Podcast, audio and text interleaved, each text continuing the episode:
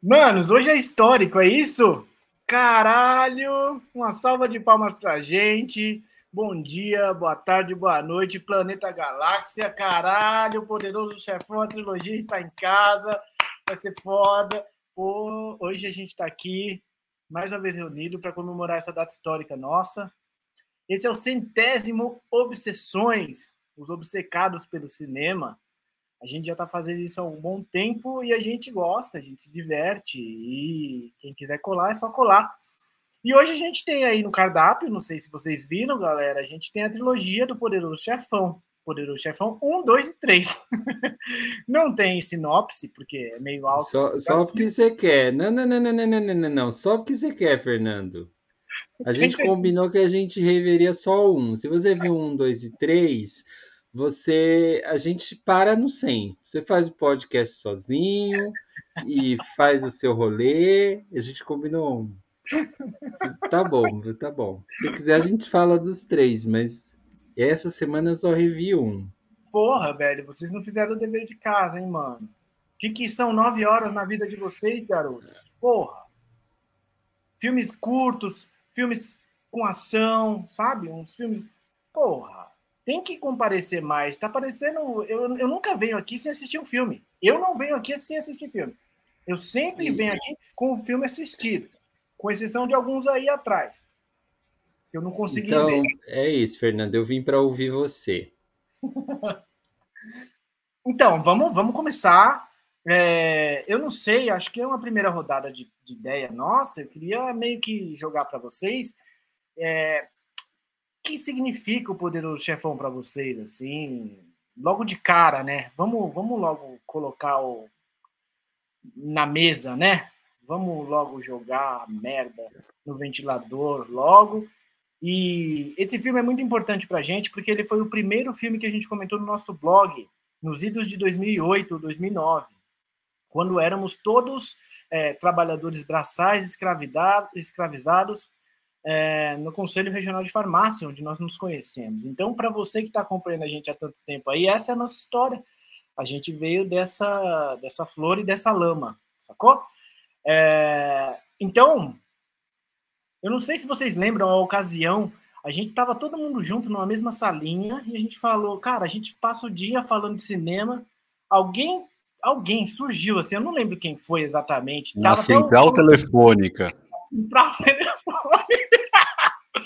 Na central telefônica, entre uma ligação e outra, alguém jogou no ar. Porra, vamos falar sobre filme e vamos fazer um blog, velho. E aí o negócio tomou a proporção que tomou e a gente está aqui até hoje. É... Então eu queria saber para vocês aí. Se... Éramos seis, né? Éramos seis. Éramos seis. Houveram baixas. Nem todos suportaram a pressão de estar aqui se expondo sempre, expondo as ideias. É, alguns traíram a gente. Poderoso Chefão fala de traição, a gente vai comentar isso mais para frente aqui. Então, há traidores no Obsessões, a gente vai colocar em pauta aqui. Mateus, traidor, já quero deixar claro. Mas assim, meninos, comecem, iniciem, digam o que vocês sentem quando falam o nome O Poderoso Chefão. Vai, Leo, vou eu. Vou eu, vou eu. tá bom. Já abri o microfone, vai aí. Querido. Fechou. Já pego e já vou. Fechada. Putz, Fê, Poder do Chefão é uma, é uma memória boa que eu tenho. É, é um quente no coração, apesar de tantas mortes, né? De ser um filme polêmico até. Eu acho que é, é, incrível que um filme seja tão reverenciado até hoje, falando dessa forma da máfia, uma forma até carinhosa, né? Uma forma até contemplativa sobre a máfia. Eu acho até poderia até ser mais problematizado do que é, porque é um clássico e é inegável, sempre está na lista de melhores filmes da história, e blá, blá, blá, blá. Mas a minha, minha relação acho que é muito fraternal, meu pai mesmo, né? É, é um filme que meu pai estava passando, estava vendo. Passou na Globo, passou no Telecine, passou em qualquer lugar que estava passando, estava vendo. E podia estar tá na metade, via até o fim. Ah, vai começar, vai passar os quatro de uma vez, os três de uma vez. Vamos ver? Vamos ver. Bora sentar e ver. Isso novinho, de 12, 13 anos. Então, é uma relação fraternal e afetiva, total, assim. É incrível até de... de... Por que, que a gente pensou nele no primeiro filme, para ser o primeiro filme? Eu não lembro disso, cara. Por que, que a gente escolheu ele? Mas acho que é isso, é porque é uma unanimidade. Eu nunca ouvi ninguém falar, puta, acho uma bosta. Pode falar, eu não gosto da temática, eu não gosto do, da forma, eu não gosto do conteúdo, sei lá, eu tenho bode do Marlon Brando. Pode ser outros motivos. Mas falar, o filme é uma merda, eu nunca ouvi ninguém falar. Então, acho que é realmente uma dessas poucas unanimidades da história do cinema. Então, o que o Coppola fez ali é um negócio fora de série, super novo. Ele tinha 29 anos quando terminou de filmar o filme. É um cineasta ainda jovem e fez essa obra-prima que já tem 50 anos, já já completa 51 anos. O ano passado completou 50 anos, até foi relançado no cinema. Mas a, a minha relação é essa, é de lembrar de meu pai vendo e eu vendo junto com ele. Então também super, né, também é afetivo pelo fato da morte do meu pai no passado. É, então é ainda um peso ainda maior de ter um filme tão grande que eu vi tantas vezes, deve ter sido um dos filmes que eu mais vi na vida, é, provavelmente, por mais que tenham, é, sejam bem longo, né? É, mas é um filme clássico. É um filme que depois a gente fala temáticas e tudo mais, mas a minha relação afetiva é do meu pai. E você, Lê?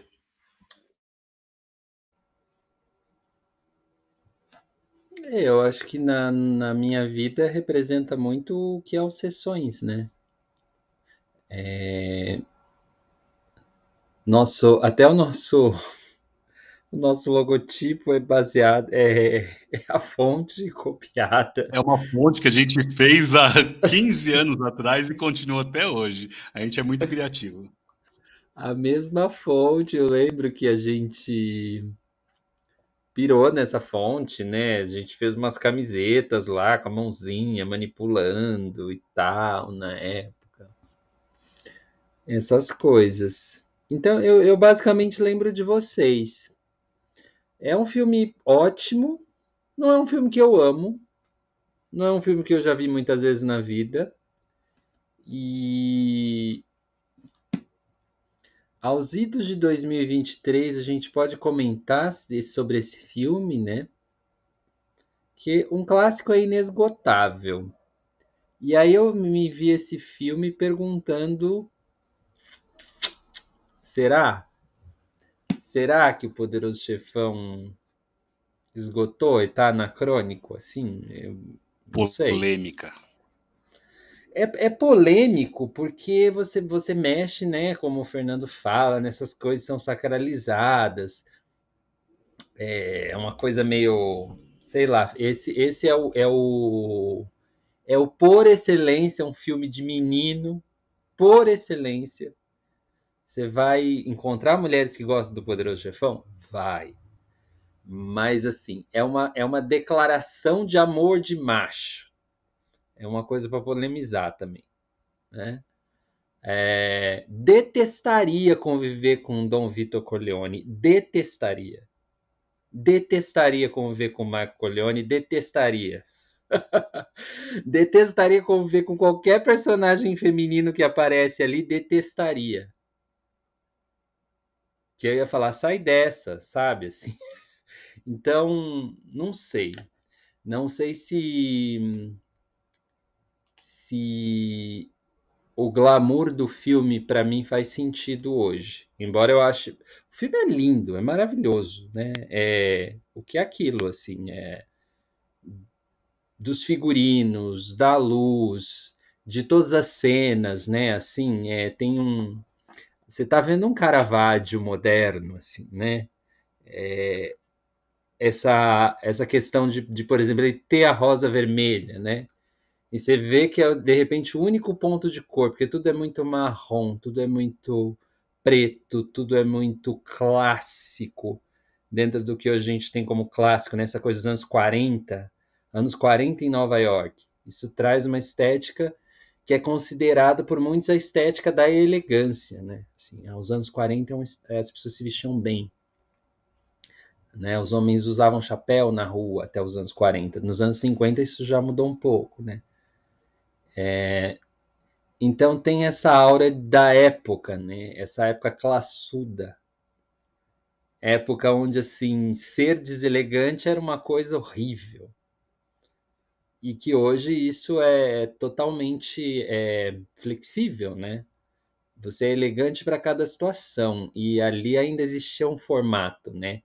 A, essa questão dos, do, do que você podia ser ou aparecer em sociedade, a menos que você tivesse afim realmente de ser muito é, estigmatizado, estigmatizado, estava dentro de um padrão muito, muito certinho, né? E, e o, os Corleone, eles estão dentro desse padrão certinho, né? É uma família tradicional aos olhos de muita gente, mas assim, você não sabe quem é o, o Vitor Corleone? Você não sabe quem é o Dom Vitor? Esse senhor que acabou de falar com vocês, sei lá, acabou de, de comprar fruta aí na sua quitanda? É, é, isso é muito legal do filme, né? É uma coisa que todo mundo sabe, mas todo mundo finge que não sabe. Aí talvez a gente tenha caminhado, não sei, pouco nesse sentido. Mas já entrei em aspectos do filme. Fernando, o que, que significa o Poderoso Chefão para você? Você que essa semana reviu os três. Mamma mia.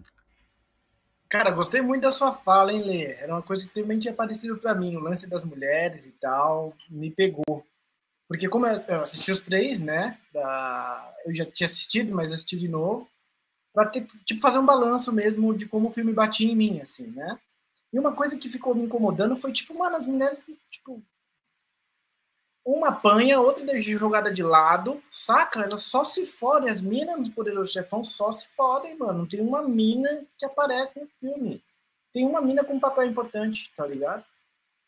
Não tem uma mina com papel importante. Uma deixada, outra leva um tapa na cara, a mesma leva um tapa na cara, a filha apanha. Tipo. É meio pesado isso, né? É, é péssimo, né? É, hoje, hoje assim, você. Hoje jamais se você você ia falar assim, ah, o Michael Corleone é foda. É. Porque ele vira a mão na cara da mulher e toma os filhos dela.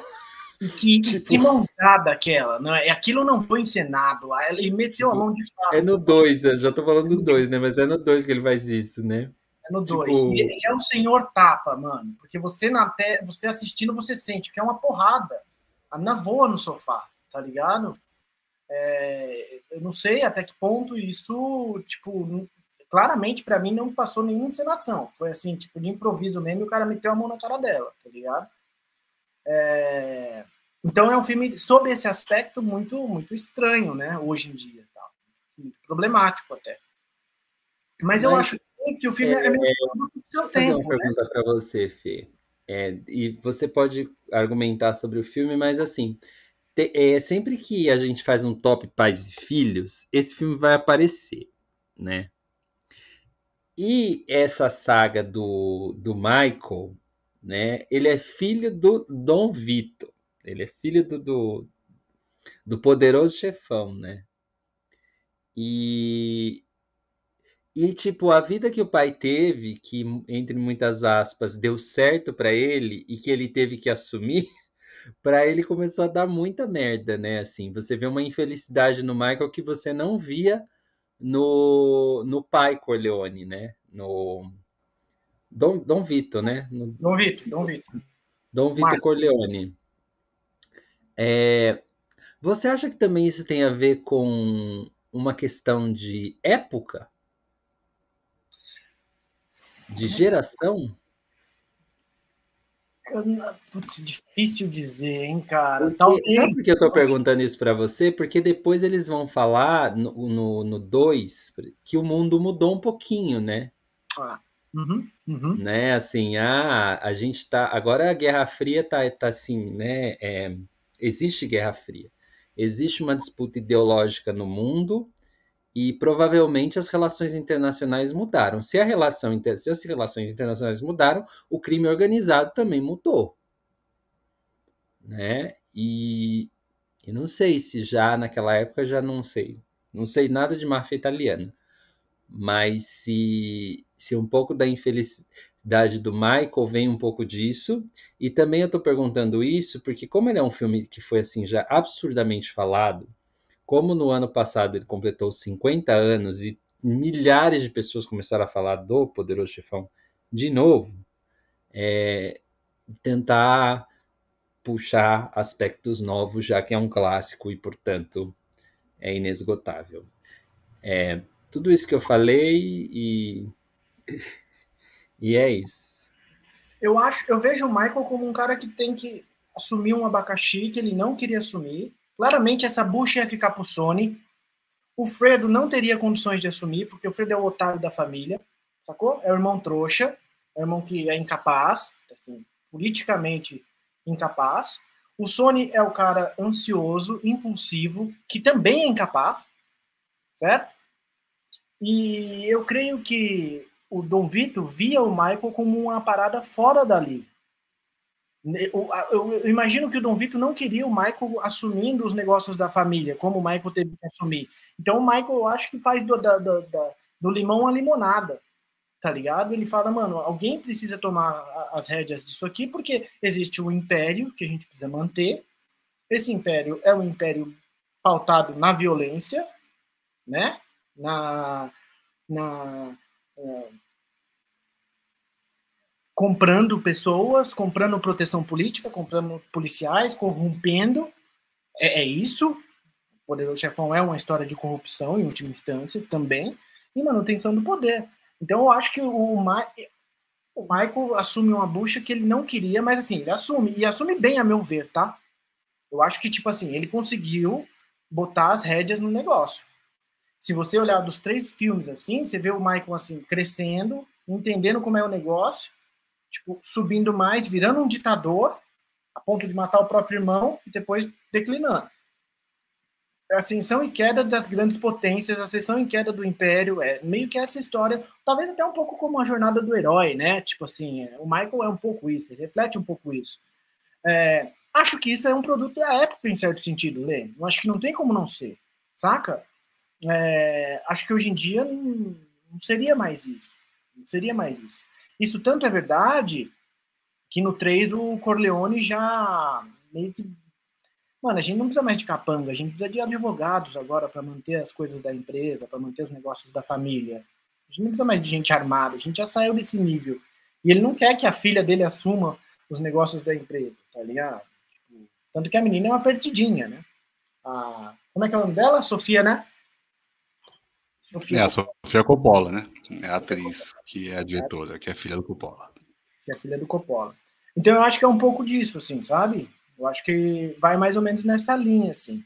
Aí o Vi falou uma parada logo no comecinho que eu fiquei pensando também, né, mano? O cara fez o Poderoso 1 com 29 anos, o Coppola. Cara, eu fiquei, quando o Victor falou isso, me deu uma dor, que eu meio que olhei para mim aqui e falei, mano, eu tô com 39. E tipo. caralho, não cheguei nem, nem fazer um risco no negócio tal, né? Que, que. Porra, 29 anos você fazer o poderoso chefão, mano, não, não. Tipo, foda, né? Foda, né? E, e uma, uma coisa que o Lê falou é legal a gente pensar, que quando a gente pensa numa família tradicional italiana, a gente pensa numa matriarca muito forte. Dificilmente a gente pensa num patriarca. Tem aquela nona, nona que é a mãe da família, que é a que reúne a família. E no filme a gente não tem isso, é sempre um papel masculino, né? Do Vito, depois do Michael. É, é curioso pensar nisso, e aí me remete mais a uma relação monárquica, é, como um rei passando por um príncipe. É mais para mim uma sucessão de rei para príncipe, e daí segue nessa lógica é, do homem controlando a família. É, até shakespeariano, né? Uma lógica de, de sucessão mesmo, pensando em, em alguma relação com literatura, que seja do Mário Puzo, no caso, né? O filme, o livro, é, que é muito legal que ele coloca o Mário Puzo, ele é também o roteirista do, dos filmes, ele dá o, todo o crédito para o Mário Puzo, não só para o Coppola, ele não, não pega para si. É, e ele, super jovem, já tem essa visão de criação, né? Ele é um cara muito responsável por, pelo sucesso, porque ele bateu o pé para ser o, o, o ator, como é o nome dele mesmo, gente? Eu me perdi agora. O Brando, Marlon Brando, o Alpatino, ele bateu o pé que tinham que ser esses caras. O Marlon Brando já tinha problemas de, de produções né, anteriores, não era ainda o problema do, da manteiga, era ainda outros problemas de relacionamento mesmo. Ele é um cara que era difícil de, de trato com a indústria né, é, cinematográfica, e ele bateu o pé que tinha que ser ele. Porque ele era o. Ele, a hora que ele viu, leu o livro, leu, conversou com o Mário Puzo, ele pensou só no Marlon Brando. Tinha que ser ele. Tanto que ele tinha até. Ele mentiu para Universal na época, né? Paramount, Universal, não sei exatamente qual que era na época, a produtora do filme, que ele tinha aceitado trabalhar sem receber salário. Que ele receberia apenas uma, uma. Se der certo o filme na bilheteria, ele ganha um pedacinho lá. Mentira, depois eles acertaram, pagaram ele e tudo mais. Mas é porque ele queria que fosse ele, porque ele sabia que podia ser um cara problemático. Ele não é um cara que ensaiava, ia lá para os ensaios, estudava o texto tudo mais. Então, tinha todo isso de um cara de 29 anos com essa característica. E, e o Coppola tem problemas históricos com os filmes dele. Né? São sempre filmes gigantescos, com grandes orçamentos e sempre dá muito errado, tanto que ele está fazendo um filme atual agora e parece que já deu tudo errado na, na, produção. Vão ter que refilmar uma boa parte do filme. Então é um cara que ele é cabeça dura, digamos assim. Ele acabou fazendo fortuna com os vinhos, né? É, não com o cinema. Ele perdeu muito do dinheiro que ele ganhou para o cinema. Ele tem uma grande vinícola, uma das maiores vinícolas dos Estados Unidos é, que chama Coppola mesmo, você consegue comprar lá nos Estados Unidos no mercado, é, e é uma das maiores vinícolas do, do planeta. Ele é muito foda nisso. E ele ganha dinheiro de vinho, ele não ganha dinheiro de cinema. É claro que ele tem os royalties e tudo mais, não tenho a menor dúvida disso, que também ganha.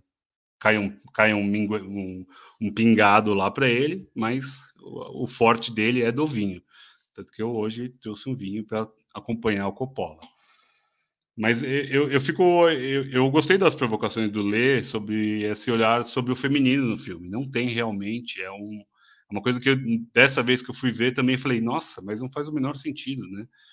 Não que não faça sentido, faz todo sentido até por ser uma história de imigrantes, né? Eu acho que tem, tem esse peso que a gente não colocou na balança. É uma família de imigrantes que está tentando fazer dar certo no mundo livre, né? pensando uma família fugindo da Europa, provavelmente de Mussolini e tudo mais, para ir para os Estados Unidos. Isso não, não tem no enredo do filme, mas é a época de 45 e tudo mais, é essa época que se passa o filme. Então, essa força do homem que saiu e vai tentar fazer de tudo para dar certo, mas esse fazer de tudo chega até que momento? Até, até onde se vai para dar certo? E aí ele vira esse gigante, uma das famílias mais ricas ali de Nova York, é, que tem cenas lindas, né, de, de, negociação, lindas que eu digo de beleza sobre negociação mesmo. Gente, é um filme que dá para ser usado nesse olhar de coach. As pessoas hoje em dia ainda devem usar os mesmos temas de negociação, que é o colocado em Poder do Chefão. É, por isso, talvez seja um filme realmente que não se esgota, porque ele tem muitas qualidades. Mas também a gente consegue ver esses defeitos hoje nos olhares de 23, é, de 51 anos depois de um filme feito em outra época, e ele também bateu um, o pé para ser um filme de época. Então, é um filme de época, é um filme de sucessão, é um filme de máfia, e é um filme de, sobre é, corrupção. Então, a gente consegue olhar o filme com muitos aspectos. Realmente acho que faz isso, faz dele ser inesgotável. É, e daí a gente pode problematizar, eu acho que faz muito sentido a gente estar aqui não só lambendo Coppola e todos os atores e atrizes também, né? Por mais que elas sejam diminuídas ali no filme em boa parte, é, eu acho que vale a pena a gente olhar por esse viés também. Eu acho que faz muito sentido isso tudo. Por mais que tenham cenas que são icônicas, né? Acho que a gente fez um top em algum momento e a gente consegue colocar umas cinco, seis cenas do primeiro filme. Fáceis. A gente pode lembrar delas em algum momento aqui. E, e a gente Porque tem são... acordo sobre isso, né? É, o primeiro é o fundamental, né? Se você que está aí assistindo a gente não assistiu dois ou três, assista o primeiro, tá ligado? Porque o primeiro eu acho que é o ponto alto da coisa, né? Porque depois mantém-se o nível, né? A gente vê o Vitor Corleone crescendo, então é o Robert De Niro que interpreta. Aliás, uma interpretação muito convincente para mim. Eu queria saber a opinião de vocês, mas já passo a bola. É, mas acho que o primeiro acho que é unânime, né? Acho que se você tiver que assistir, alguns tiver sem tempo, só tiver três horas de vida, não conseguir ficar mais nove respirando nesse planeta, o um já faz com que você chegue ao céu ali, né? Bem, melhor. Tipo, entre no curso do Clube do Crítico, melhor do que se entrar zerado. Mas queria saber de vocês, é isso? Vocês sentem isso também? O primeiro é o mais poderoso de todos? E por quê, talvez? Por quê? Eu vou, vou, vou falar, daí o Lei fala, daí eu já paro aqui um pouquinho de falar, que eu estou falando muito.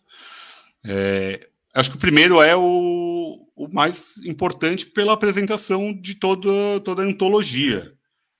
O segundo é uma ótima continuação. É, eu, eu, eu revi o segundo também, e lá para o meio do segundo já estava cansado, sabe? Eu já estava esgotado. Claro que o segundo é ainda maior que o primeiro, acho que em 3 horas e 20, se não me engano. É... E daí começa a entrar outros temas políticos, né? É, Cuba, que eles vão para Cuba ali em algum momento. Então tem outros problemas na, na geopolítica que estavam rolando no momento, igual o Lei falou da Guerra Fria. E essa mudança de formato de, da máfia clássica do primeiro, o segundo já é um crime organizado já pensando em outras formas de ganhar dinheiro da, da família. Então, é uma família que soube, soube, entre muitas aspas, né, é, mudar seu negócio. A gente pode chamar isso de negócio, mas é, na época era um negócio. A gente pode depois levar para o Al Capone lá para trás. Então, assim, os Estados Unidos tem é, essa terra da liberdade, mas é também essa terra da oportunidade do ilícito, né? ou dentro da, da licitude de como você compra, quem você compra, é, com quem você faz acordo. Então, acho que o primeiro é o mais bem amarrado na apresentação. Apresenta cinco famílias ali, não, precisa, não entra em nenhuma delas, fica mais focada na Corleone. Tem a, a ida e a volta do Michael, da Itália, da Sicília. Então, tem uma, uma construção de sucessão também muito forte. O segundo é mais uma. Eu acho que o, o segundo, meio que, para mim, se perde um pouco em tanto flashback. Por mais que eu acho que o Deniro tá ótimo como o Vitor jovem. Eu acho que ele é incrível, tanto que só dois personagens ganharam Oscar pela mesma, pelo mesmo personagem, que é o Vito e o Coringa, né? São dois, são quatro Oscars, né, ganhados, né, vencidos e justamente, eu acho, os quatro são ótimas é, representações de dois personagens incríveis, mas é, tanto o Brando quanto o De Niro ganharam o Oscar pelo mesmo personagem. É, o que é ótimo, eu acho, eu acho muito boa a apresentação do Vitor mais jovem, mas aquela ida e volta, vai e volta de tanto flashback no segundo, me perde um pouco. O terceiro realmente eu não revi, faz muito tempo que eu vi o terceiro.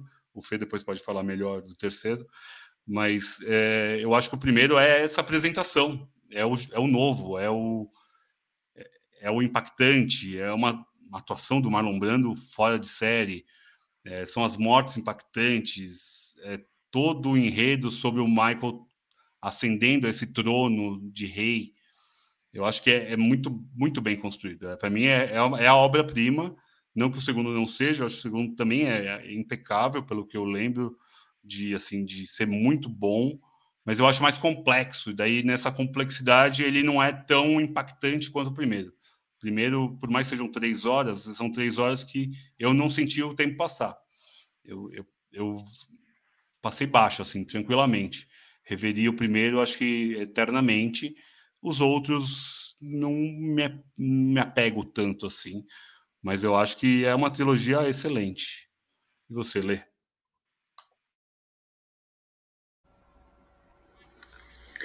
É, eu acho que o primeiro ele tem o Marlon Brando. Isso faz toda a diferença. É, De Niro é maravilhoso, como o, o Vitor mas o Marlon Brando ele domina o filme, gente. Assim, cada aparição do cara é um evento, assim. E então, assim, eu acho que para um ator como ele, assim, que quem era o Marlon Brando dos anos 70, né? Ele já era o cara Quantos Oscars o Marlon Brando já tinha ganhado em 1970 de melhor ator, gente? Quantos? Ele eu não sei, mas eu acho que ele, talvez de Hollywood, você pode colocar que ele é um dos melhores atores que já pisou naqueles sets ali. E então é, é, é muito legal o como retomando o que o Victor falou do jovem Coppola na época insistir que fosse o Marlon Brando, porque sei lá, é, é, é até megalomaníaco, né? um cara que tinha, sei lá, uns três, quatro filmes e, e, ele fala: Não, eu vou trabalhar com esse cara. Ele é difícil, mas eu vou trabalhar com esse cara. E aí ele faz um filme que não é voltado para o cara, assim. Como é que eu vou dizer? Tem muita coisa grandiosa no filme, né? Não é um filme só para enaltecer o trabalho do Marlon Brando, não é isso? mas ele enaltece o trabalho do Marlon Brando pelo que ele fez ali. É... Então eu acho que é, que é o grande diferencial. Eu acho que o primeiro ele tem também os melhores diálogos. Né? Essa, essa coisa de. Ele é mais. Como é que eu vou dizer?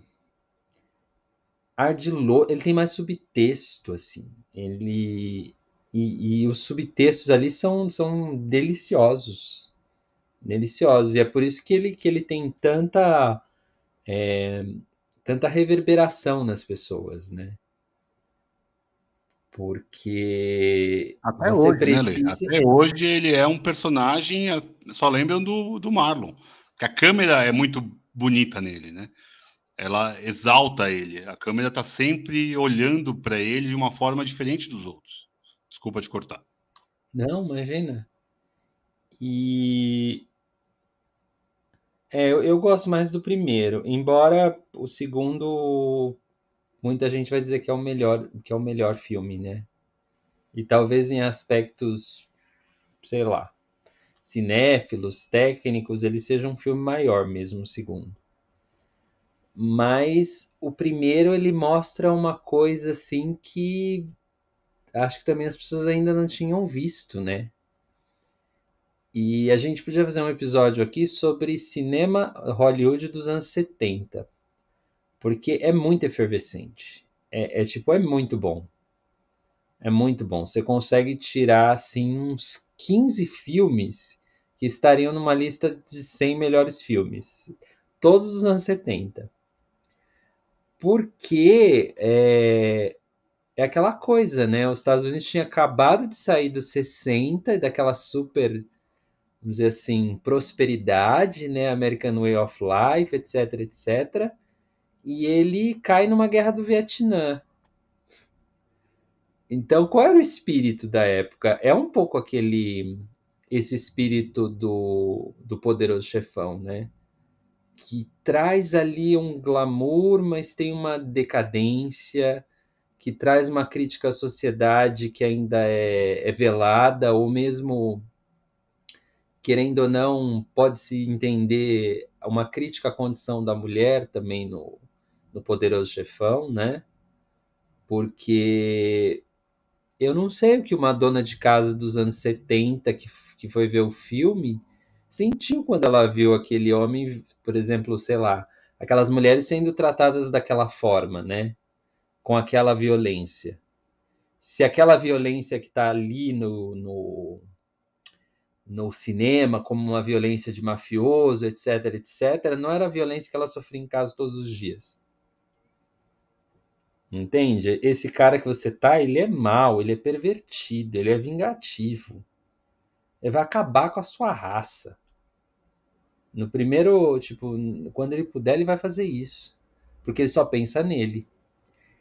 Que é, é, é meio que o que o Michael vai se tornando, né? O Michael vai se tornando um cara é, individualista, ele vai se tornando um cara de negócios, né? E esse lance da família que o, o Dom Vito tanto, tanto é, é, coloca que é importante, a família, a amizade, os valores, no primeiro filme, ele vai se perder no segundo. Né? E aí você pega os anos 70 avançando um pouquinho mais já nesse segundo. Então faz sentido, isso é, isso é muito legal, um filme que, que acompanha a sua época. Tudo para dizer que é o, o, primeiro. É o primeiro. Não só porque é o Marlon Brando, mas é, pensa no elenco do, do, do Poderoso Chefão, do primeiro. Se, é, tipo, que bom que reuniram essas pessoas ali, porque não vai fazer mais. Não dá mais para fazer, né? É, como é que vai fazer uma trilogia que vai ter Marlon Brando, vai ter o De Niro, vai ter o Andy Garcia, vai ter a Diane Keaton, sabe? Tipo, é, é, são lendas assim. Então, fico com o, o, o primeiro. Não, perfeita a fala de vocês. Eu adorei ouvir vocês porque e pensar, né, cara, que o Marlon Brando não ia aceitar o papel, né? Ele não ia aceitar o papel, ele enrolou para aceitar, ele só aceitou depois que o filho dele fez ele ler o roteiro, né? É foda. E a preparação do ator ali, o Marlon Brando passou um tempo no, numa cidade chamada Little Italy, que tinha ali em Nova York, ele ia almoçar e jantar nessa cidade só para observar os italianos ali, os maneirismos e tal, para pegar a cultura, para ele poder representar. É... O lance do, do, do, dente falso, né? Aquela parte de baixo que faz que ele fica com um queixão. Aquele bagulho é lindo. Eu queria descolar um daquilo. É... quando eu for no dentista, eu vou pedir para ele trazer. Não tem como você fazer um desse daí para eu ficar igual o Dom Vito Corleone, porque eu acho muito legal. Ele fica com, com aquele queixo para frente, é tão bonito aquilo, gente. E, e, é isso que vocês falaram, né? Aquela, essa frase aqui que eu coloquei aqui no meu nome, ela não estava no roteiro, foi improviso, foi o Marlon Brando que colocou, e ficou uma frase muito foda que pegou e tal, né? É, então eu acho que é isso, é, é isso mesmo. Eu acho que o que me faz prestar muita atenção no primeiro é o, o Marlon Brando, assim, porque desde a primeira cena, a primeira cena eu mostrei pro Ian, meu filho de seis anos, falei filho, observa este homem, isso é poder. E aí o cara tá lá falando que estupraram a filha dele, ele quer justiça, então ele procura Dom Corleone. E o Dom fala, mano por que você procurou a justiça? Por que você não veio para mim primeiro? Essas coisas. E é muito legal aquilo, porque assim, ali você vê qual que é a linha do, do Dom Vito, que é diferente da linha do Michael. O Lê falou bem esse lance na fala dele. O Dom Vito, ele quer lealdade, sacou? Ele quer friendship, ele quer amizade. Você nunca me chamou em casa para tomar um café? Francamente, você nunca quis ser meu amigo. Até que o cara fala, você quer ser meu amigo? tá bom, beija a mão do pai. Beleza.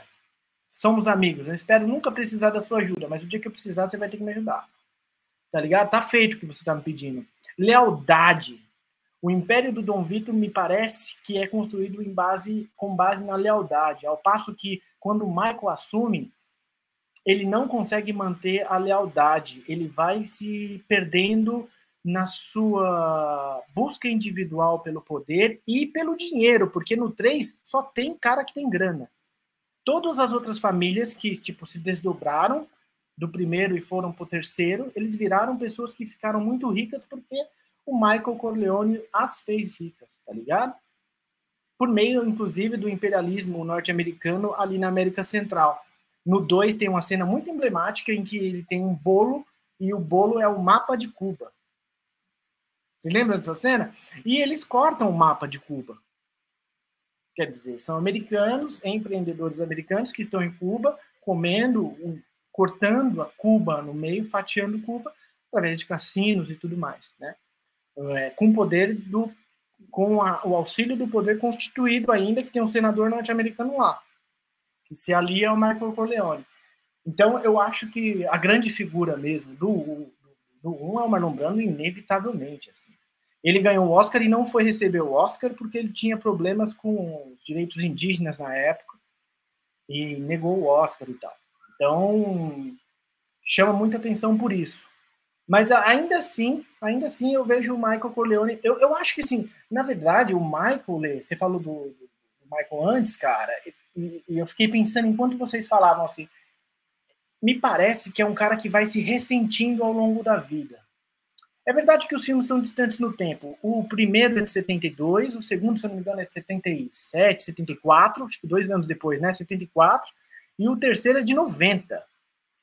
E no terceiro, o Michael tá muito feio. Ele não parece ser mais o Alpatino da década de 70 ali, tá? Era um cara mais tipo cheio de cabelo cinza, ele não é um cara elegante. O Don Corleone tinha seus, seus, suas grisalices, mas era uma pessoa extremamente elegante, tá ligado? Era um cara que você senta para conversar com ele, mano, você vai, você vai acatar, o cara tem honra, um cara com respeito, tá ligado? Ele sabe conversar. Naquela cena em que ele diz o não pro Solonzo, que é o cara que quer introduzir as drogas no mercado de cassino de jogos, que o Corleone fala que não é um bom negócio para ele entrar, ele, ah, aquela cena é muito legal. Aquela cena é muito bacana porque ele fala assim, ó, Solonso, minha resposta para você é não, é, e eu quero que você siga aí com o seu negócio. Aí o Solonso vai falar alguma coisa, o, o Corleone logo fala, não me, não me interessa o que uma pessoa faz para viver, entendeu? Você não entende? Eu não tenho problema com isso. E aí o Sony entra no meio e fala, peraí, peraí. Aí o Michael já fala, mano, calma aí. Mano, esse bagulho é lindo. Você tá numa reunião com seu chefe, Aí você interrompe seu chefe para entrar no. Mano, é tipo isso, tá? Mano, cala a boca. Nunca vá contra a família. Nunca vá contra a família. Esse é o aspecto. E o Michael repete isso com o Fredo lá na cena do, do Mo Green.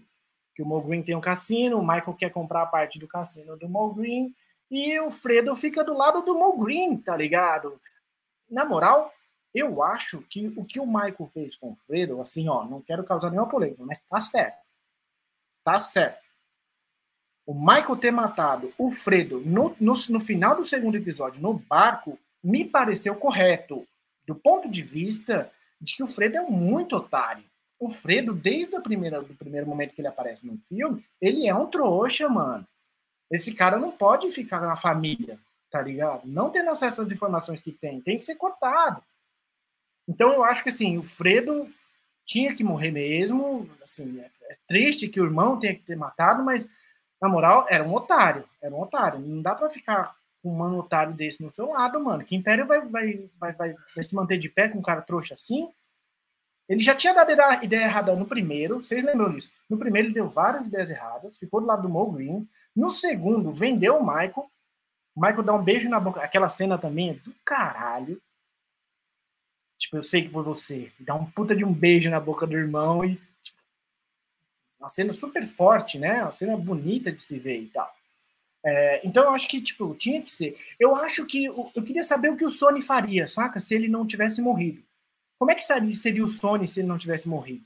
Né? Porque ele morreu em função da impulsão dele. Foi defender a irmã, caiu numa emboscada, foi metralhado. É, e eu queria saber, porque ele me pareceu, apesar de ser um cara muito impulsivo, muito estourado, muito energético, me pareceu um cara massa. Ele, ele tinha uma lógica da família ali. Não era o Dom Vito, não é. Tipo, o Dom Vito ninguém vai ser, ele é o pai e tal, ele é o, o Dom, né? Mas assim, tipo, eu queria ver como o Sony sairia. Eu fiquei triste quando metralharam o Sony. Quando, quando metralham ele, eu falo, pô, não, mano, o Sony não. Cena linda, né? Cena linda. Cena linda. Repetida e, mano, Adenausium. Tem um episódio dos Simpsons que repete essa, essa cena. Os Simpsons, cara. Imagine vocês. Olha o poder da cultura popular que esse filme representa, tá ligado? Uh, então acho que é isso, assim, é, sabe? O, o, Vini até citou aqui o Poderoso Chefinho, né? Também Poderoso é uma. Chefinho. Ok, que é, é só o nome, né? Não tem nenhuma referência ao filme em si, mas é, o, tem um filme que tem referência a ele, a Zootopia, né? A Zootopia tem uma referência claríssima ao Poderoso Chefão, né? que é muito legal ali colocada. Mas sabe, dos filhos, o que eu acho que, entre aspas, é o que era mais preparado é o Tom Hagen, que era o filho adotado. Eu acho que ele era o mais ponderado, né? O conselheiro, era o é advogado. Se ele assumisse, acho que ele conseguiria manter, mas o fato de ele não ser um filho legítimo, acho que isso jogaria contra o fato da família, entre aspas, essa família tradicional, é, brasileira e católica. É, Porque quem afasta, quem afasta o, o conselheiro do movimento, da assunção da liderança, é o Michael, que ele tira o, o conselheiro de cena, sabe? E, e é muito, é péssimo, porque assim, eu não sei. Eu tenho para mim que talvez o Corleone tipo, pedisse pro conselheiro assumir. Sacou? Pro conselheiro. Não era para ter sido o Michael ali para resolver aquela bucha e ter caído. Pela justiça era o, era o conselheiro. Pela justiça. Sabe isso? A justiça que ele tanto falava era o conselheiro. É isso. É isso, porque o conselheiro era o cara mais ponderado, ele sabia onde fazer, o que fazer, era o cara da negociação, chamava, reunia todo mundo aqui, angariava poder, depois ia lá e matava todo mundo, tranquilo, do jogo, sabe? Esse é o cara estratégico, tá ligado? O Michael é o cara, tipo, egocêntrico, ególatra, ressentido, né, mal, né? É um cara ruim. Eu acho que, eu falei do ressentimento antes, a cena em que mais me pareceu de ressentimento do Michael é quando uh, eles se separam no 2 e a mãe vai lá visitar as crianças, ele chega assim na, na sala, com a cara mó, tipo, mal, e fecha a porta com tudo, sabe? Ali ele já me pareceu um morto com vida, sabe? Tipo, um morto assim, um cara que já tá morre, já, já morreu faz tempo, já não tem mais nada ali, tá ligado? Mas é isso. É foda. Não sei por que tiraram o, o Tom, Tom Hagen, que tava muito bem, depois no 3 aparece só o filho do Tom Hanks que vira padre. Que furo de enredo. Como é que o cara vai me virar padre? Cara é filho do conselheiro, mano. O mínimo que ele tinha que ser era um soldado do crime, era, tá ligado? Um cara mais responsa. O cara me vira padre. E o cara. E, e aí o Michael Corleone vai fazer negócios com a igreja católica. Tipo, mano, totalmente fora de pauta, assim. Se perdeu totalmente, assim. Então, ah, é foda. Eu até fico mal de falar, porque é, difícil, é ruim ver uma obra de arte sendo jogada assim na privada e dando descarga, tá ligado?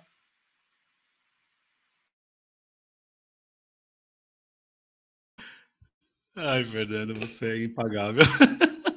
Muito bem. Só para falar, o Robert Duval tá excelente como Tom Hagen, que a gente não falou o nome dele.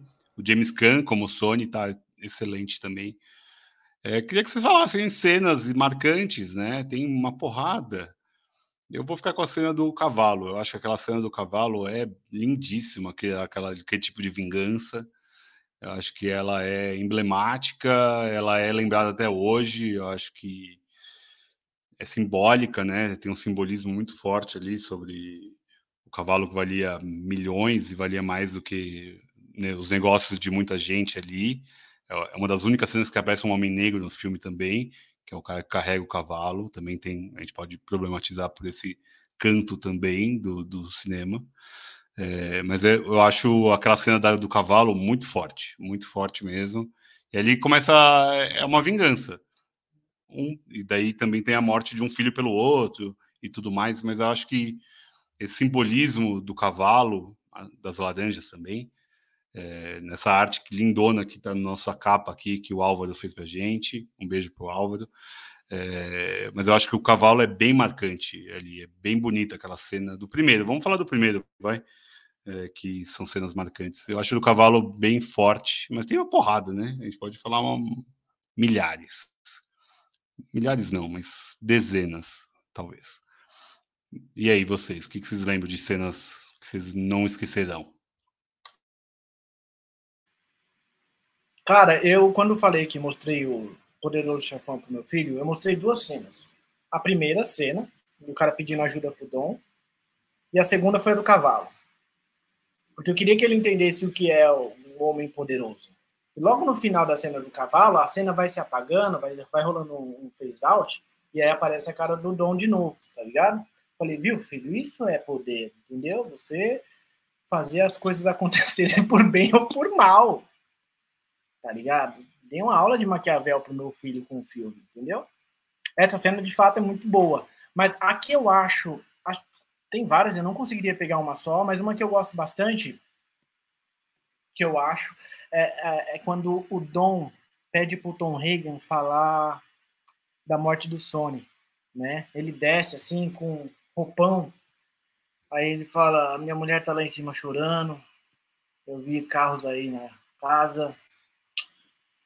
Meu conselheiro, fala pro seu Dom que todo mundo parece saber, tá ligado? Isso é bonito pra caralho. E o Dom precisava ter tomado uma, um drink antes de falar isso e tal. Aí ele fala que mataram o Sony. Aí o Marlon faz uma cara assim, cara. Tipo, você sente a dor do cara, é tão bonito aquilo. O caralho, o cara é foda pra caralho mesmo, tá ligado? O cara é muito bom. E aí eu acho que tem uma, essa sequência, ele levanta e fala, olha, eu não quero atos de vingança, eu não quero investigação, essa guerra acaba aqui. Isso é poder, tá ligado?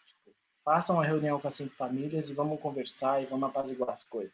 E essa cena da negociação das cinco famílias também é muito boa. Mas eu acho que essa cena, para mim, é uma das cenas, tipo assim, que eu, eu olho e falo, mano, o cara é fora da curva. O cara é muito pica. O Marlon é muito pica atuando. Ele é um lixo como ser humano. De fato, não é um cara que a gente poderia chamar para estar tá aqui, tá ligado? Não é um cara pra gente tomar uma breja, mas mas na moral, quando o cara começa a atuar, você fala, mano, na moral tem que respeitar. O cara tem o um lugar dele e tá, merece, tá ligado? E você, Lê? O Rui citou aqui a morte do Dom, hein? Como a dele, predileta. E você, Lê? Ah, eu vou então citar uma, uma mais íntima, que é o, o Michael e o, e o Dom Vito conversando, né? Eu não queria isso para você, meu filho. Não sei o que tem ali, sabe? Mas eu acho que em algum momento meu pai e minha mãe também me disseram isso. eu não queria que eu não queria isso para você, meu filho. E não lamento, mas vou ficar com essa. Eu, eu, eu gosto muito dessa. É, é, é, eu acho que a grande cena, uma cena grandiosa, é o casamento. É uma cena, é uma cena grande, assim, né? E, e ela acontece de vários lugares, né? Assim, aquilo dá uma realidade do que é um casamento daquele tamanho, porque é um, é um mega casamento, né? E, e eu gosto porque é a apresentação dos personagens, mas intimista eu acho que, que o Michael e o pai conversando. É... Você vai falar mais cenas, Victor? Ah, acho que tem mais para falar, não tem? Tem um acho monte, tem. mas sabe o que eu queria falar? Que eu peguei na vai. fala do Fernando. E eu não sei se é porque é carnaval, a gente tá perto do carnaval. Mas eu acho que uma diferença grande entre o, o Michael e o Don Corleone como composição de personagem é que o Don Corleone é alegórico, né? Assim, é... no sentido de que ele é mais que alegórico, eu acho ele carnavalesco às vezes no sentido de que ele sim está mais próximo do imigrante italiano que chegou meio sem ele nem beira na América. E o, Michael se distan... é, e o Michael se distanciou um pouco disso. Então, sabe o que, que me lembra essa coisa assim de eu quero mostrar que eu posso fazer igual à sociedade que me rejeita, sabe? Um pouco uma coisa meio Paris is Burning. E assim eu demonstro poder dentro do mundo que eu criei, que dentro do meu gueto é melhor do que do gueto deles lá. E o Michael já foi pro exército, ele já é um cara assim que, para ele, essa, essa fantasia, essa alegoria, ela não, não, não fazia sentido de existir, né? Então, assim, é, é, é um trabalho de, de, de, mesa que a gente fala no, no teatro que é muito diferente dos dois, né? Não daria para compor um Michael alegórico como é o, o, o Don Corleone e por isso talvez ele seja também assim um personagem menos magnético, porque ele ele não cria nenhuma fantasia dentro do, do que ele precisa, né? Ele para ele o mundo é real o tempo todo. Então essa, essas relações assim que são mais invisíveis, né? Assim, ah, da etiqueta, da honra, da sociedade, não sei o que, não sei o que, não sei o que ah, isso aí são valores dos outros e que eu não quero para mim. Né? São valores que eu já experimentei e não na fantasia, eu experimentei porque eu já nasci assim, né? Fiquei pensando um pouco um pouco nisso, nessa, nessa Mas acho que tem isso aí, Lê. Eu acho que é legal, é até uma boa boa colocação sobre gerações diferentes, né? A gente está vendo duas gerações diferentes e uma que batalhou do jeito que foi, né, claro, e o outro que já, entre aspas, tinha tudo pronto, né? A gente, claro, no segundo a gente vê que eles eram bem crianças, ainda estava bem difícil para a família e tudo mais, mas no primeiro a gente não tem essa dimensão do passado. A gente já acha que eles estão vivendo lá numa família abastada, ricaça, uma das maiores famílias de Nova York, é, desde sempre. É, tipo, o Vitor chegou, é um imigrante, mas ele ascendeu do jeito que foi, que não dá para saber, né? Não tem esse pormenor no primeiro. Então, dá, dá esse aspecto de ser um filhinho de papai, o Michael, e o Vitor não. O Vitor tem aquela, aquele peso de toda a história que ele viveu, superação, aquele jeito de falar, né? Com aquelas, sei lá, se é algodão na boca. É, que no segundo o, o outro ator também fez de uma forma muito boa, né? Não ficou caricato. Já era um tipo um jeito de ele, dele falar, com aquele parecendo que tinha uma batata na boca, é, que dá esse, esse ar mais caricato, igual o Lê falou mesmo, mais né, alegórico até. Mas acho que tem um, um peso disso, né? A gente pode comparar nossas vidas, né? A gente quanto nossos pais batalharam para a gente ter uma vida melhor ou pior. É, e por aí vai. Eu acho que ali a gente tem um pouco disso. Quanto a gente valoriza aquilo? O que o, o Vitor valoriza é uma coisa, o que o Michael valoriza é outra. É a manutenção. É, o Vitor teve a ascensão e o, o, Michael quer manter aquilo e crescer mais. Então é, é um patamar diferente que a gente vê mesmo. Acho que é bem claro isso. Foi ótimo a colocação. Eu não tinha me, me tocado ainda, não. É, acho que é, é, um conflito geracional até. E acho que o, um dos motivos para ele não ter escolhido o Tom Hagen para ser o, o conselheiro e ser o, a manutenção do, dos Corleones, acho que é a cena do, do o Dom Vito é baleado e depois ele vai para o hospital. Acho que aquela cena do hospital mostra o quanto o Michael estava importado, se importando com a vida e a família. Eu acho que a, aquela cena que ele faz toda a mudança de quarto ali e tudo mais, eu acho que aquilo é muito marcante. Aquilo é emblemático para o Michael ser o, o natural sucessor da família. Então acho que é ótima colocação. Não sei o que você acha aí. Não, eu acho que sim. É o ponto de virada do, do, do, Michael, eu acho que é esse daí mesmo, que ele entra de cabeça nos negócios da família que ele não queria entrar. Tinha servido no exército, estava querendo fazer outra coisa, e aí quando ele vê a vida do pai dele em risco, ele entra de cara e banca um mafioso ali para evitar. E na moral, é ele que evitou que o Corleone morresse, né? Ele que evitou que o Vitor Corleone morresse o Tom Hagen estava, sei lá, fazendo o quê, não sei onde o Tom Hagen estava, tipo, ele vacilou, ele chega depois para salvar o Mike, mas eu acho que é isso mesmo. É, e essa ascensão a gente não vê no 1, mas vê no 2, né? Ela tá no 2, que mostra ali o Robert De Niro interpretando como o Michael Corleone chegou a ser a pessoa, o Dom, Dom Vito Corleone chegou a ser quem era no primeiro.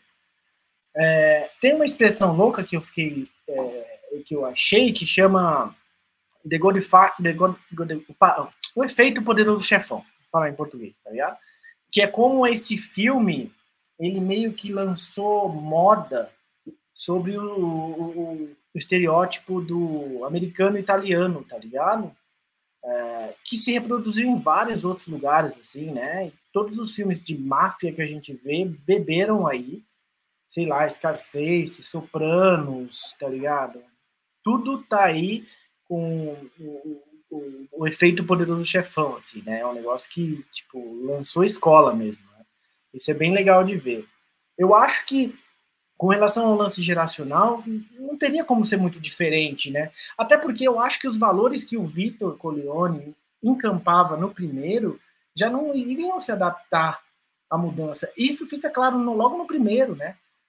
Tipo, os caras pressionam o Vitor Corleone ali para ele abrir um pouco o poder, porque ele tem todos os juízes no bolso, toda a polícia no bolso, ele corrompe todo mundo, e ele não abre mão dessa proteção que ele tem para as outras famílias. E é esse o embate ali do primeiro. Eu acho que não teria como. Eu acho que o Michael mandou muito mal no lance de, tipo, mano, né, preservar o poder tão somente à base da violência, né? É, eu acho que aí ele errou. Não tem nenhuma, não tem nenhum. Ele nunca negociou. São poucas as cenas que aparece negociação com o Michael Corleone depois do primeiro. Tipo assim, não tem. É tudo na bala, é tudo com base na traição. Ele descobre e mata ele tem dúvida, mata, a mulher dele quer se separar, ele vai lá e esmurra a mulher, tipo, é tudo assim. Tudo, ele não tem meio termo. Mas não é né? uma mudança do nosso mundo atual? Porque a, a, conversa, o fio de bigode dos contratos, é uma coisa que eu ouvia do meu avô. O meu pai já foi passado para trás milhares de vezes no fio do bigode. E daí eu vou, vou aceitar o fio do bigode? Eu não. Eu vou aceitar eu vou fazer tudo certo com o advogado e tudo mais. É, que acho que é um pouco dessa, dessa trilogia, de fato. É, Primeiro é, o contrato é a minha voz. É. O segundo é, não tem contrato. E o terceiro é, vamos dar o melhor jeito possível para a gente chegar num acordo legal. É isso, é isso, é. é. Acho que sim. Não tem um lance de eu juro aqui sobre as almas do meu filho que eu não vou quebrar esse contrato, o acordo que a gente fizer hoje. Aquela coisa que o cara faz. É um lance muito clássico, né? Bonito de ver isso. Esse lance da honra. Esse, não, é. É porque é, é... o, Michael, o Michael já é mais mentiroso também, né? É, mas muito Ele mente para mulher, né? Você matou, você matou o, o cunhado? Não. Que... que mentira. Ele mente várias vezes ali, tá ligado? Várias vezes. Várias vezes. E, e, e, tipo assim, vamos fazer juiz, né? Fazer justo. Ah, como é o nome da Diane Keaton no filme? A companheira do Michael, vocês lembram? É a... Diane Keaton no filme. Diane Keaton Connie. no filme. É Connie? Não. Não, Connie a Connie é, a, é a filha, é, é, a irmã. É a filha do Vitor. Mas, é, é a. Kay. Nossa. Kay Adam. Kay. Kay. é o nome Kay. Cara, quando o Michael volta ali para da Itália e a, e a esposa que o Michael arranjou na Itália morreu explodida dentro de um carro. A Polônia! A Polônia! é uma outra mulher que vai para os ares nos filmes. Cara, o Coppola não curte mulher nos filmes. É a conclusão que a gente está tirando aqui. Uma explode, outra apanha, outra é traída. Leva isso Porra, não sobra nada para as minas, mano. Ele, ele, ela fala assim ela, ela é bem ingênua também no que diz respeito ao poder. Quando ela falou aquilo, eu falei, mano, não vai dar certo o Michael e ela, assim, logo no primeiro. Porque ela fala assim, ai, Michael, você tá envolvido com a sua família, são gangues e tal. Aí o Michael fala, olha, meu pai faz o que qualquer homem poderoso faz, que a vida é assim. Ele faz para manter a vida da família, para manter a família em pé e tal. É, mas é, aí ele fala assim, como qualquer homem poderoso e tal, como qualquer político faz. Aí ela fala, é, mas os políticos não matam pessoas. Tal. Aí o Mike fala, mano, quem tá sendo inocente? Quem? Porra, também. Aí, quando ela falou isso, falei, porra, Kay. Porra, tava querendo que vocês ficassem juntos, vocês são mó, mó energia legal, vocês, vocês vão ter um filho legal. Você dá uma dessa, mano? Ai, os senadores não matam pessoas. Ah, mano. Ali eu vi que já não ia dar certo, tá ligado? Só que eu não, não achava que fosse terminar com aquele bofete que ela levou no, no segundo ali e tal. Tá Mas, tipo, ela foi inocente pra caralho também, né? Não dá. Porra, ela não entendia nada do trampo do Michael. É verdade que ele não podia falar, mas ela não entendia nada. Mano, ela tava com um cara mocota, sabia, colou na festa de casamento, ele explicou, falou lá que o pai falou, mano, se você não assinar esse bagulho, vai ter, em vez da sua assinatura, o seu cérebro nesse papel. Falou, ele, ela sabia onde ela tava entrando, mano. Ela vem e fala, ai, senador, porra, mano, mó inocente, não dá. Quando, eu, quando ela falou isso, eu já, tipo, ah, ok, na moral, puta, podia ter sido você para explodir em vez da Polônia, tá ligado? A Polônia me parecia um pouco mais espertinha, sacou? Vacilou total. Assim. Peidou na farofa. Okay. Pra mim. Pra mim. Não sei pra você. Mais coisas, meninos, ou não? Ou vamos pros tópicos? Se vocês acham, vocês têm mais alguma coisa para falar? Eu acho que eu exauri o que eu gostaria de falar sobre o poderoso chefão, hein, mano? Só falar o que a Carla falou aqui, que ela acha que o Vitor não queria que o Michael entrasse no rolê, né? Ela sempre achou que ele não quisesse por ter sido criado um filho diferente. É. A sucessão de fatos mostra que ele era o melhor da sucessão. É, é isso, é o que sobrou para ele, entre aspas, né? É, porque o outro filho era explosivo, o outro era um só queria balada, mulher, lá para Las Vegas e tudo mais. E daí sobrou para o Michael como único filho legítimo, né? Por mais que eu acho que o conselheiro seria o melhor, né? melhor para os negócios da família. Mas ele continua ali do lado do Michael. Ele, ele se mostra um, uma lealdade muito grande. Eu acho que é um personagem muito bom o que ele faz, o conselheiro. Eu acho ele realmente bem. Ele captou tudo que o, que o Dom Vito queria de uma família. É. É. Por mais que ele seja legalista, ele era um advogado da família, ele era um filho, né, Carlos, entre aspas, é, mas é isso, eu acho que ele, ele captava mais essa essência familiar do que qualquer outro. Até porque o Michael, ele chega ali no casamento, ele é o filho ausente, né? É, ele não é um filho presente. É. Ele é um filho que estava na guerra, e daí ele chega lá, que ele está com a farda militar, não fala exatamente de onde ele veio, qual guerra que era, mas aparentemente ele estava lá na Segunda Guerra Mundial, italiano, né, defendendo, e daí ele vai migrado para os Estados Unidos, é, ou volta para os Estados Unidos, já não, não sei exatamente, não tem essa explicação, né? O que é legal, né? Ele deixa muito ponto em aberto e a gente cria que a gente está 50 anos aqui criando a mesma história. Isso é muito legal, né? A gente está criando a história da onde veio, de onde não veio, então, é, acho que são pontos que faz disso aqui um clássico mesmo, de fato. Eu acho que a gente poderia continuar falando mais duas horas aqui, sem dúvida nenhuma, sobre o Poder Chefão. Um detalhe que eu lembrei quando você falou, Vi, é que, tipo assim, de fato, os filhos não representavam os pais mesmo. Lembra que o Michael leva uma porrada na cara e ele desmaia? Tipo assim, quando ele tá defendendo o pai lá no hospital, chega o policial corrupto, mano, e dá um soco na cara dele. Um soco, ele desmaia, mano. Eu nunca, com exceção do UFC, os caras peso pesados que dá um soco na cara do outro, o outro desmaia. Aquele policial com seus 65 anos ali, dá um soco na cara do Michael Corleone, que tem, sei lá, 30, 40 no máximo, e o Michael desmaiar, me pareceu uma forçação de barra. E depois ele aparece com a cara inchada. Então, tipo assim, de fato, mano, duvido que o Corleone desmaiaria com uma porrada daquela, tá ligado? O Dom Corleone, o Vitor Corleone dele. Ele é um e, por falar, e por falar em representar, ô Matheus, põe a sua cara aí, Matheus. Ele tá no, no busão, ele falou aqui que não vai conseguir entrar, ele tá no busão, voltando para Cubatão, ele não vai conseguir entrar ao, ao vivo.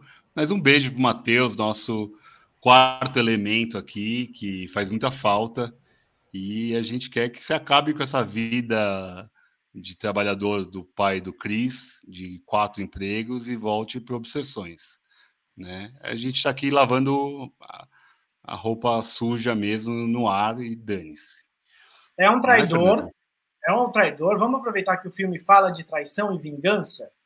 Também tem esse tema no filme, não pode deixar de ter, porque tipo, é tudo lealdade ou traição. Então o Matheus é um traidor, traiu a gente para sustentar o sistema, que não é difícil estar aqui durante duas horas no dia, tá? Mesmo que você esteja viajando de Cubatão para São Francisco, para qualquer porra que o valha.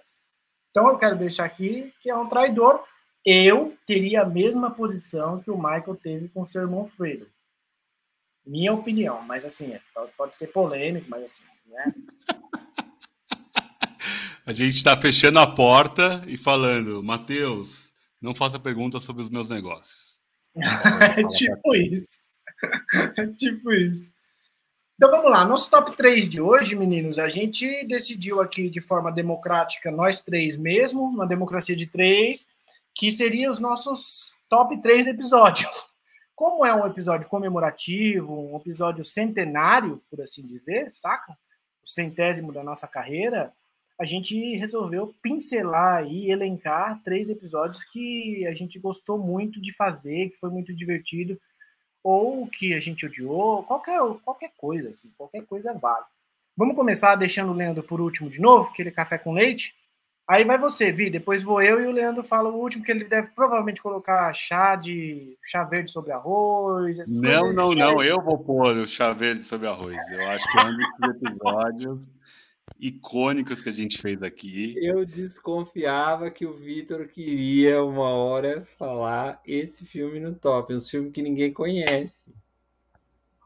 Não, é, esse realmente foi bem marcante. Acho que foi ótimo, porque virou uma fanfic nossa. E a gente acabou vendo esse filme do Ozu e eu adorei o filme e adorei o papo, achei super filosófico, acho que a gente foi longe ali.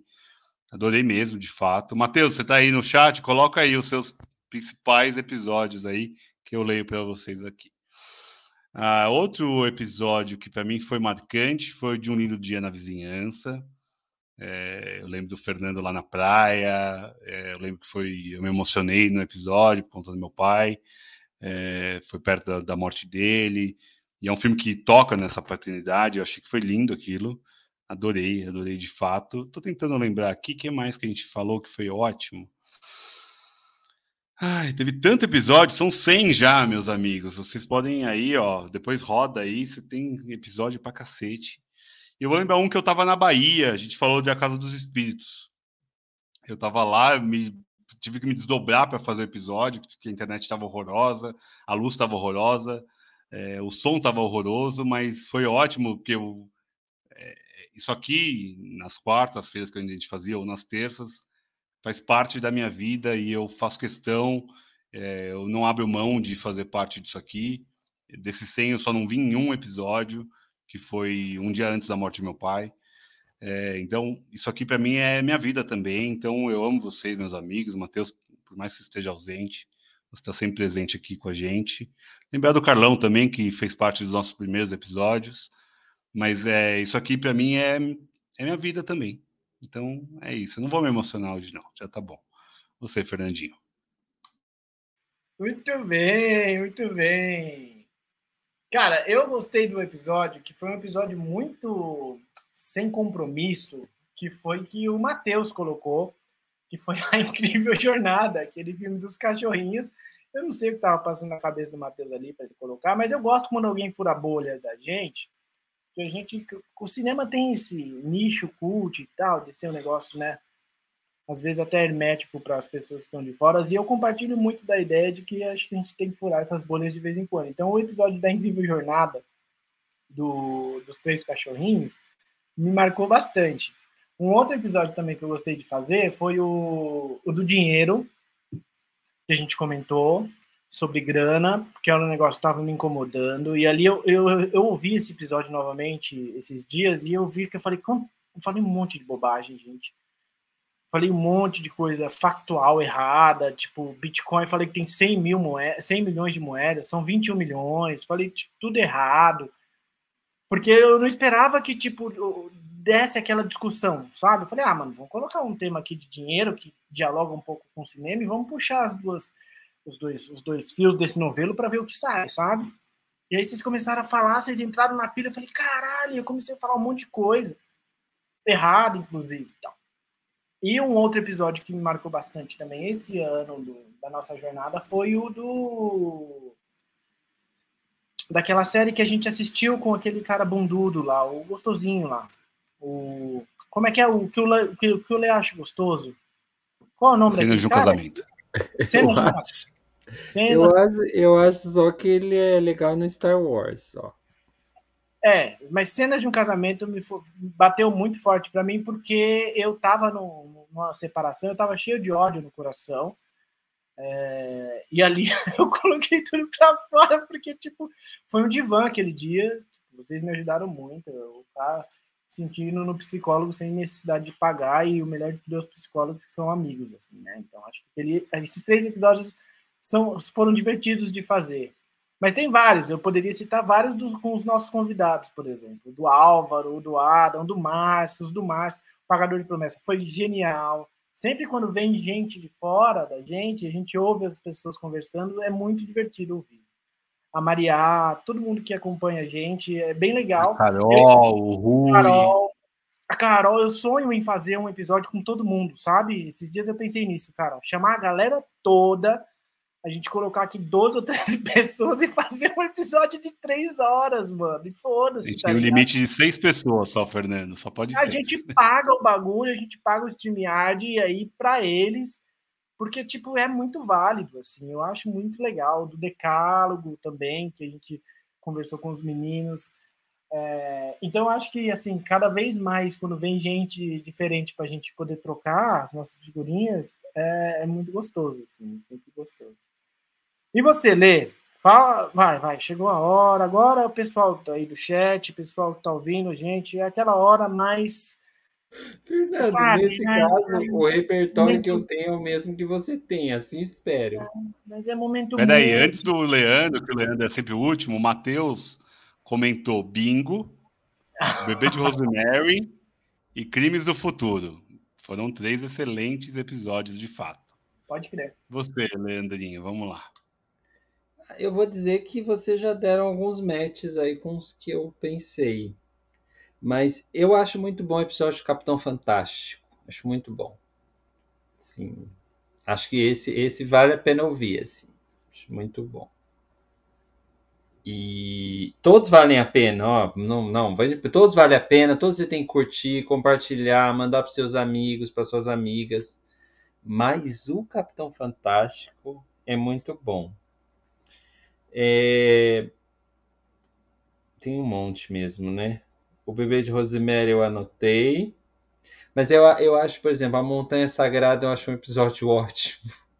Que é todo mundo muito empolgado em falar, e quer falar, e quer falar, e quer falar. Então, muito animado. Ele a gente tá tem que fazer outro do Montanha Sagrada, eu acho.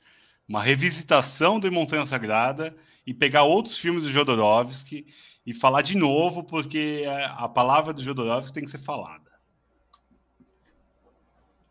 Sim. E deixa eu ver, deixa eu ver, deixa eu ver. Palavra de Jodorowsky falada. É... Eu gosto também do. Posso citar dois, então, posso ser menções Rosa, porque eu gosto de dois filmes que são considerados assim, água com açúcar. Eu gosto do episódio Uma Linda Mulher e gosto do episódio O Lado Bom da Vida. Gosto muito dos dois. Então é isso. Capitão Fantástico. Fica a menção honrosa, então, ao nosso Jodorowsky e Uma Linda Mulher e O Lado Bom da Vida. Só, só não pode deixar de falar os, os episódios do, da temporada de política que foram ótimos. Eu acho que foi um divisor ali pra gente também que a gente pegou um momento muito difícil do Brasil ali na época eleitoral e acho que a gente conseguiu ir longe naquilo, né? Eu sei que a gente já falou sobre isso na retrospectiva, mas é, acho que vale reforçar que são episódios bem emblemáticos de um momento marcante do Brasil, marcante para a gente também. Eu acho que foram Rio 40 Graus foi excelente, Bacurau foi ótimo revisitar, o Lula, o filho do Brasil, é, Macunaíma foi ótimo também. Acho que a gente conseguiu colocar coisas que a gente soube tatear sem ser panfletário, acho que a gente chegou a um tom ali que a gente conseguiu chegar num tom muito bom. É, acho que a gente evoluiu muito nesses 100 episódios. Eu queria só fazer uma reflexão aqui mesmo da nossa conversa aqui. Eu, sei, eu fui reouvir o nosso Soul, o primeiro episódio que a gente gravou aqui, e é um episódio super curto, de menos de 30 minutos, com cinco pessoas falando, super cortadinho, porque eu ia fazer um trabalho de corte incrível, é, e cada vez menos a gente está cortando nossos episódios por tempo e também por sentir que a gente está falando menos bobagem, menos tempo de fala, a gente está conseguindo ser mais fluido no nosso falar. Eu acho que a gente também cresceu nesse momento. Agradecer todo mundo que participa aqui sempre. É, o fazer ao vivo também foi uma mudança bem legal para a gente. Acho que eu, eu, realmente já falei e vou falar de novo aqui. Isso aqui faz parte da, da minha vida. O Rui aqui também agradeceu as, as terças e quartas-feiras dele que mudaram depois desses episódios. É, Rui é um entusiasta nosso, sou muito grato a ele. Um abraço para você, Rui, aonde você estiver, aí em Aracaju. É, e todo mundo que está aqui, a Thay, a Carla, o Matheus, que não está aqui presente, mas faz muita falta. É, acho que é muito bonito o que a gente está fazendo. O Márcio falou no nosso último episódio, no 99, sobre os Fablemans, que é legal a gente aqui tá 15 anos falando de arte é, de uma forma amadora, como um hobby, como um exercício, também para fugir da realidade, e eu não sei viver sem. De novo, já falei, agora pode encerrar ou podem falar. Eu não vou falar mais nada. Um beijo para todo mundo. Ele falou que não ia se emocionar, mas ele se emocionou. O Vitor, cara, é um poço de emoção esse garoto. O Vitor é um. Ele, esse daí é só uma, uma, uma fachada de cara durão, sabe? É... Esse cara bonitão aí, esse cara é um amor, tá ligado? Eu replico o que ele disse, eu acho que é isso mesmo. É, a gente adora fazer isso aqui, a gente adora ter vocês sempre perto, o pessoal do chat. É, vai rolar um episódio do Nicolas Cage, falar aí para Carla, para Tá. Eu sei que as meninas curtem isso e eu sei que só a gente, meninas, entende essas coisas assim. Porque para mim é Marlon Brando e Nicolas Cage, tá ligado? De atuação. eu sei que isso soa pesado e soa até contraditório. Em mas, terceiro, Bruce Lee. Em terceiro, Bruce Lee, claro. claro. Não tem Foi um episódio ótimo do Bruce Lee, hein? Foi, porra. E vocês relutaram. Eu quero deixar claro aqui, eu quero lembrar essa tribuna de que vocês relutaram. Vocês sempre têm problema quando eu coloco um filme. Mentirosa, mentirosa. Não, não foi, não. Mentirosa. Vocês, vocês assistiram, o Vitor tava com uma cara no, no, no episódio. O Vitor tava com a cara, porra, vou ter que gravar esse bagulho do Bruce Lee, mas ele assistiu e curtiu. Então foi uma reviravolta importante. Eu penso em colocar o Jean-Claude Van Damme, os caras, tá ligado? Mano, atuação boa.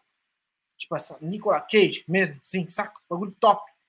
Então acho que a gente tem que fazer esses episódios para a gente rir bastante dessas coisas. É, agradecer vocês novamente, foi maravilhoso. Eu falei que não ia falar mais nada, desculpa. A gente não falou o Vini. O Vini participou aqui já quatro vezes, cinco vezes. Os episódios com o Vini são muito bons também. É, inclusive aquele sobre o futuro do cinema. Acho que é... ali a gente. São quase duas horas de papo com o Marcelo Holanda também, que participou com a gente. E, puta, baita episódio legal, reflexivo, a gente foi longe ali também. É, o Vini, o Vini é um monstro, né? O Vini é um cara cabeçudo demais, assim. E é um mano cabeçudo que dá para você trocar ideia. Tem aqueles cabeçudo que não tem nenhuma condição que de. Que vai estar tá aqui na live do Oscar, hein? A gente vai ter live é, do Oscar. A live do Oscar é dele, o espaço é dele, a casa é dele, pode entrar aí, deitar no chão e tomar uma cerveja, tá ligado? Tipo, é tudo dele. É, então é isso, mano. Hoje foi sobre a trilogia do Poderoso Chefão, embora a gente tenha focado no primeiro, porque o primeiro é o mais importante. Uh, é um filme, é uma trilogia que fala de poder, de traição, de lealdade, de honra que está faltando nos dias de hoje, de mudança da sociedade, de não tem amor, né? Mas tem sofrimento pra caralho, é um filme de gangue, tem violência, é um de prato laços, cheio. Né? É, é um prato laços. cheio aí para quem gosta de cinema. É um classicão. E é sempre um prazer estar aqui com vocês, meninos. A gente agradece. Curtam a gente aí nas redes sociais. Se ficou aquela dúvida, mano, fica à vontade, não coloca no, no comentários, joga no Google e se vira, procura, tá ligado? Chat GPD. Chat GPT. GPT. Eis aí a saída das coisas. Joguem no chat GPT, que é uma inteligência artificial. Lá vocês vão ter muita informação também sobre cinema. Questione o chat. E é isso, galera. Valeu, obrigado por hoje. Beijos e semana que vem a gente tá aí com outro filmão. Valeu, até mais. Obrigado aí.